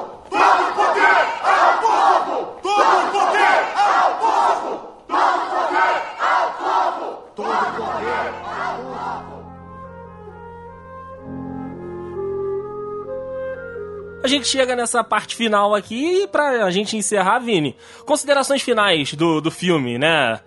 Queria que, vocês falassem um pouquinho aí, né, pra, pra galera que ouviu a gente aqui, se indicam ou não o filme. Acho que ficou claro com o papo todo que a gente teve, mas. Não, depois de toda essa discussão, eles falam aí. assim: não, então, vale mais a pena você assistir Então, outra coisa. Não vale nada. Vale, vai, Não vai nada. assistir outra coisa. Mas enfim, considerações finais aí pra Infiltrado na Clã, cara, esse filmaço que a gente destrinchou aqui hoje com esse papo maravilhoso. Vou começar por você, meu amigo Mogli. Cara, é. Talvez. Talvez esse filme seja aquele ponto de partida que você precisa pra poder se identificar estruturalmente. E assim, se você não é preto, é, se você pertence a qualquer outra minoria, troca o preto por essa minoria que você vai entender o recado. Mas eu acredito que a galera que é da, de minoria entende que aquilo ali também serve pra eles. E se você é branco, cara, é mais uma perspectiva que você pode ter pra é, ampliar e ver quais são as merdas que o sistema faz com a gente. Exato, exato. Eita, a Alva tá saindo alguma coisa aí, Alva. É, Álvaro, tá saindo alguma coisa. Saiu mesmo. Não.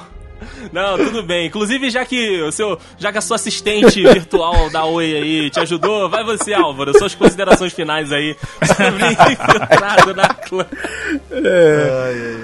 É, vamos lá. Cara, é é um filme que pra quem quer entender um pouco mais. Não é nem entender um pouco mais do que, que é, é entender um pouco mais do que pode parecer sentir um pouquinho de preconceito na pele, né, cara? Que a gente branco não tem nem como sentir isso do jeito que vocês sentem. É, a gente nunca vai entender o que, que é esse preconceito literal, né? Que é, acho que é um, é um, um jeito de se, pelo menos, é, vamos dizer, literal, né? De se entender mais um pouco. O filme é. O filme é fraco ainda se a gente for ver conforme a vida, a vida real, né? É muito. É, Sim. hoje em dia é muito pior, né? Mas ele dá aquela porrada no estômago que a gente precisa. Sim, sim, sim. Dá. Sim, sim. Dá, e e é- é- se o filme, se, pra quem gostar do filme e assistir depois, tipo, é, procure continuar, né? Pelo menos a fazer mais pelo próximo também. Não, eu digo, e não só por negros, né, cara? A gente falou por tanta minoria que. Eu não digo, eu não queria dizer minoria, porque eu não acho que é menor de nada, mas vocês entenderam. É, Sim, sim, sim. Mas assistam, cara. Só assista porque o filme vale muito a pena pra, pra dar um pequeno start na vida, né? No entendimento das coisas, é verdade. Álvaro, cara, pode falar verdade. minoria sim, Não, porque mas eu não, eu não a acho minoria. legal, cara. Eu não acho legal falar minoria porque não é menor que nada. Não, mas então, a minoria, ela basicamente é uma definição é, acadêmica de todo grupo que é que não pertence ao status quo.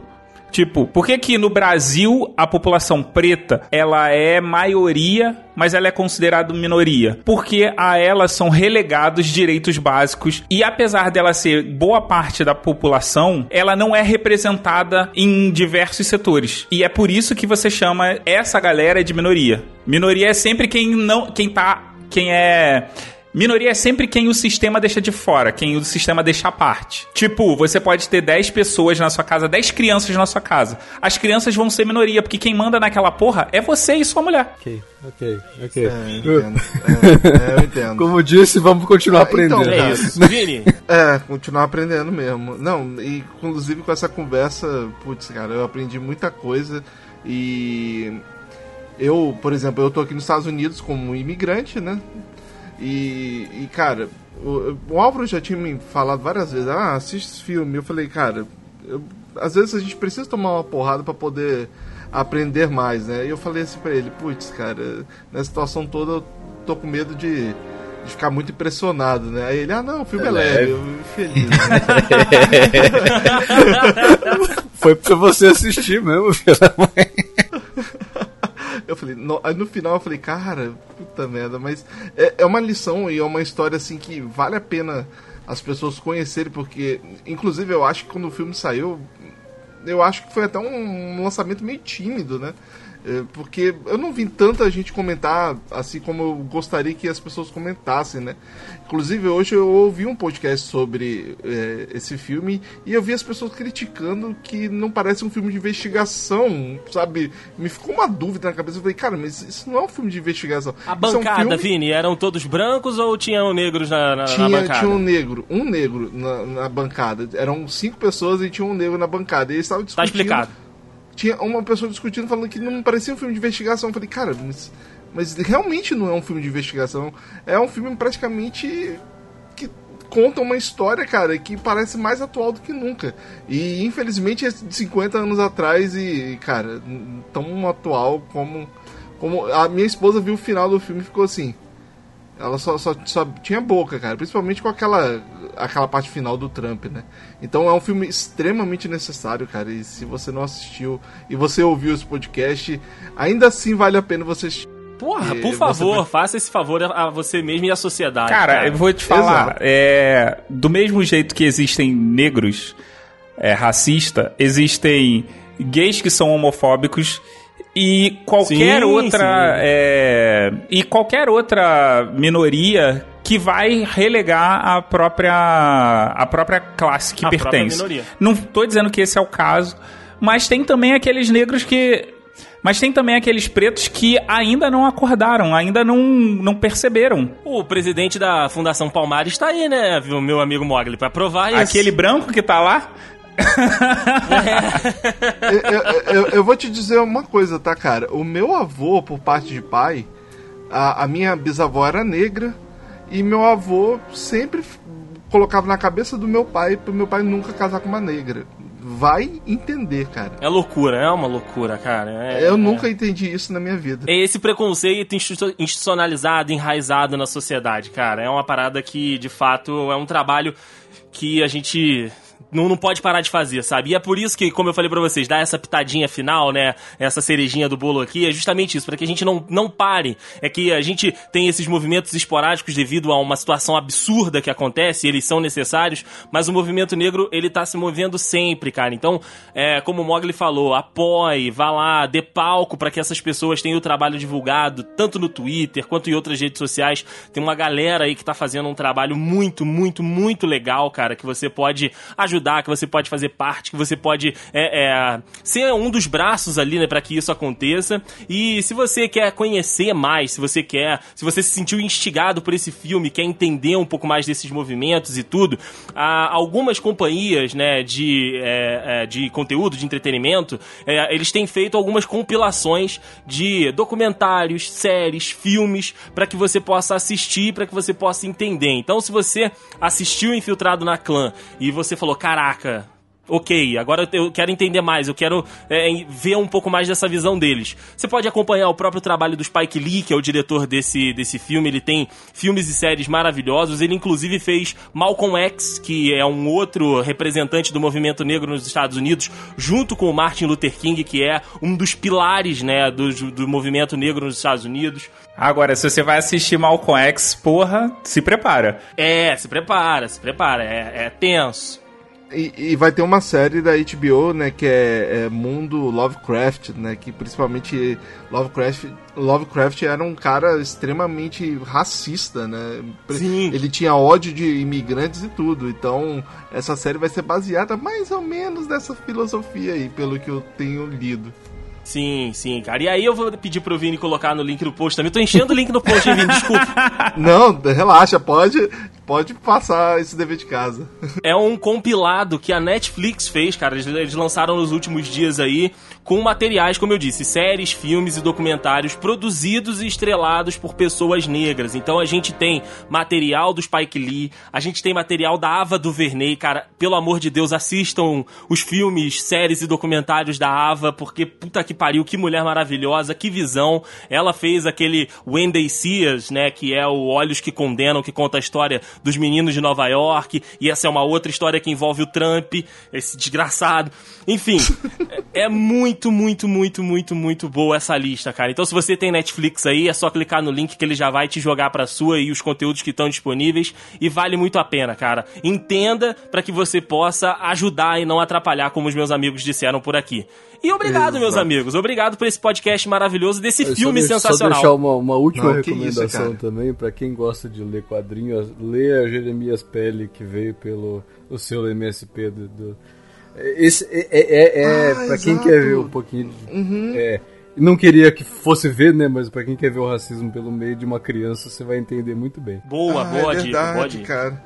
Verdade. E, bom, se você também tem um veículo de comunicação, seja uma página ou qualquer coisa do tipo, não se cale, cara. Não se cale. É, a gente É tá isso, precisando Vini. realmente de um movimento. Por favor, se você tá aqui só pra perder nosso tempo ou realmente fazer com que é, negar esse movimento, cara, então você já está errado, como eu já disse anteriormente. Então, se você quiser ajudar de alguma forma, compartilhe.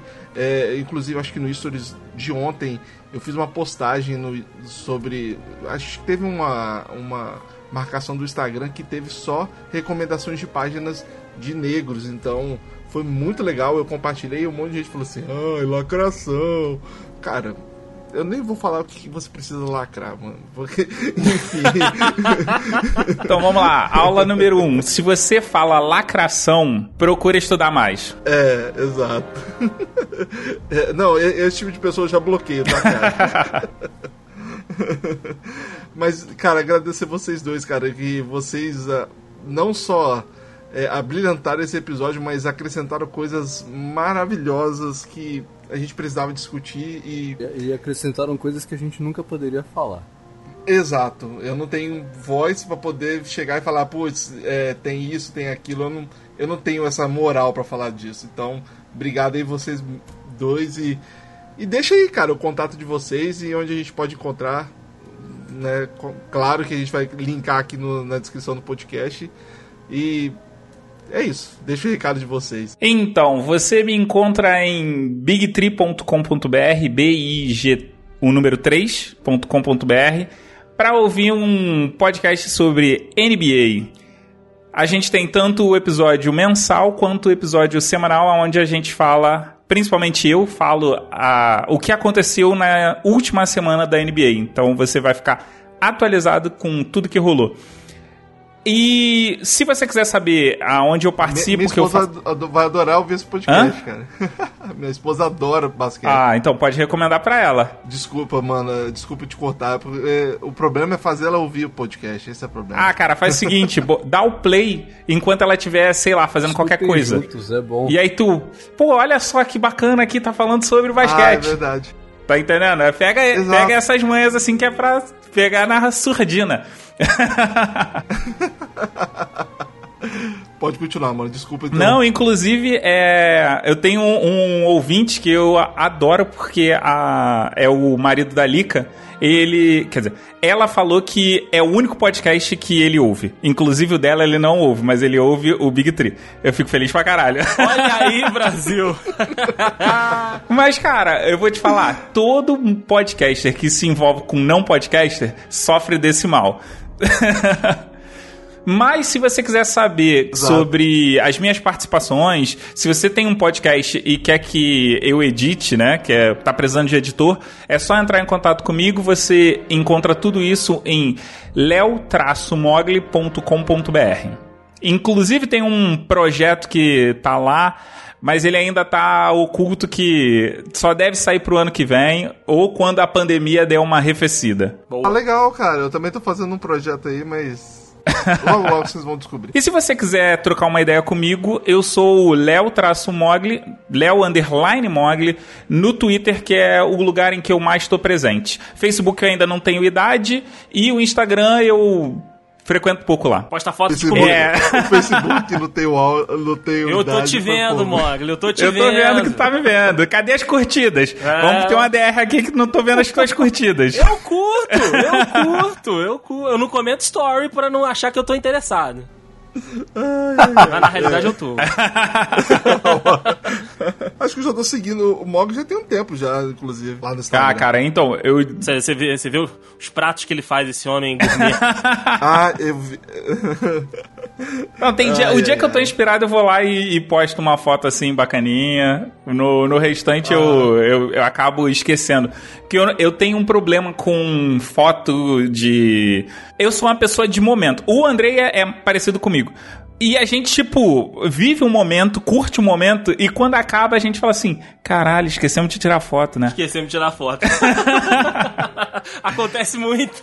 E aí é por isso que eu não tenho muita foto pra postar no Instagram. Mas é, eu tô tentando melhorar isso.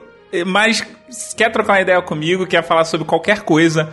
É, atualmente no Instagram eu sou também consultor de plantinha. Fica aí a dica pra quem talvez não pegou sobre o que que é o projeto.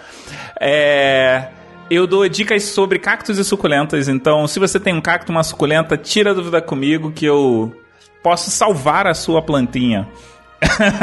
Que homem, que homem, meu Deus do céu. Caramba, que maneiro.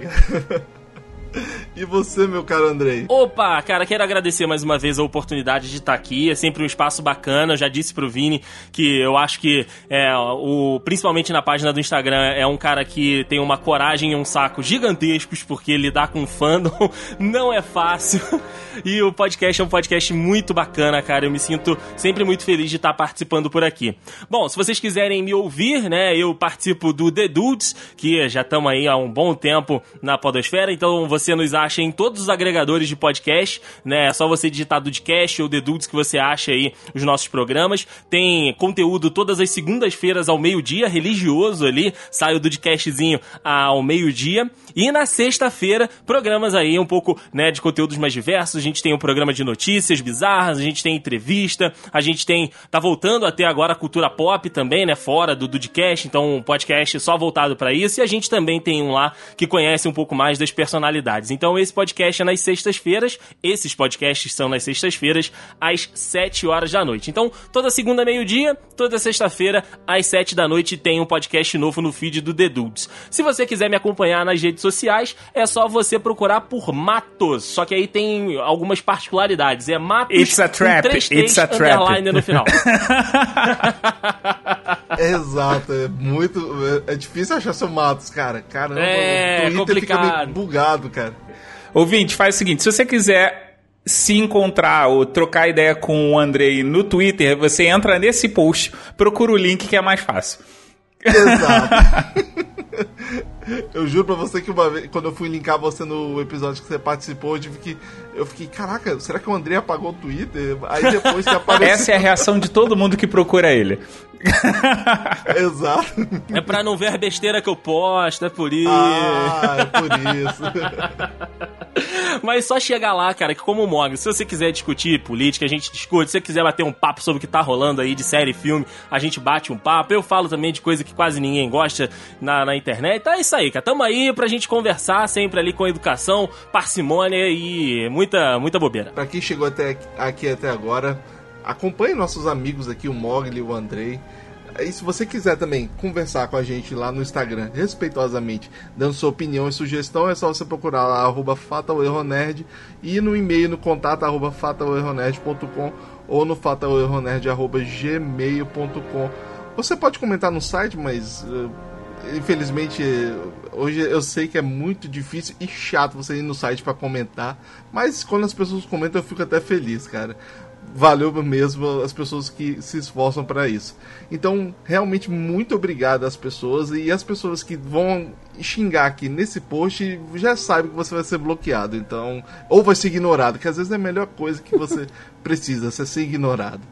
É isso. Não alimente os trolls. Ah, não, faz o Exato, seguinte. Então né, vai lá em arroba Leomogli no Twitter e arroba Léo underline Mogli no Twitter. E vem me xingar, que aí a gente. Eu, eu adoro me divertir com o Troll. ah, olha aí, cara, olha aí, olha aí. Eu não tenho paciência mais não, cara. Já foi a época que eu tive paciência. Ah, cara, sempre tem Ai, um dia ai, que tu tá com tédio que, tipo, não tá rendendo. Aí tu só dá aquela Ah. alimentação. Tu joga aquele biscoitinho pro, pro troll que ele vai lá. Ah, louco. Inclusive, cara, eu, eu mantenho alguns é, minions no meu Twitter só pra eu saber se eu tô certo. Tipo, se eu estiver concordando muito com aquilo ali, significa que eu tô errado. Aí eu falo, porra, presta atenção, olha o que você tá fazendo. Ai, meu Deus. E teve algum mínimo que evoluiu? Ah, no meu, não. Ah, infelizmente, né? Ai, é, aí são raros, são raros. Mas então, pessoal, Álvaro, você tem alguma consideração final, cara? Ah, cara, eu vou repetir o que eu comecei falando. Se você não entende, apenas é, para, escuta e depois aprende. Né? É, é verdade. É isso então, pessoal. Até o próximo episódio. Tchau. Valeu. Até mais.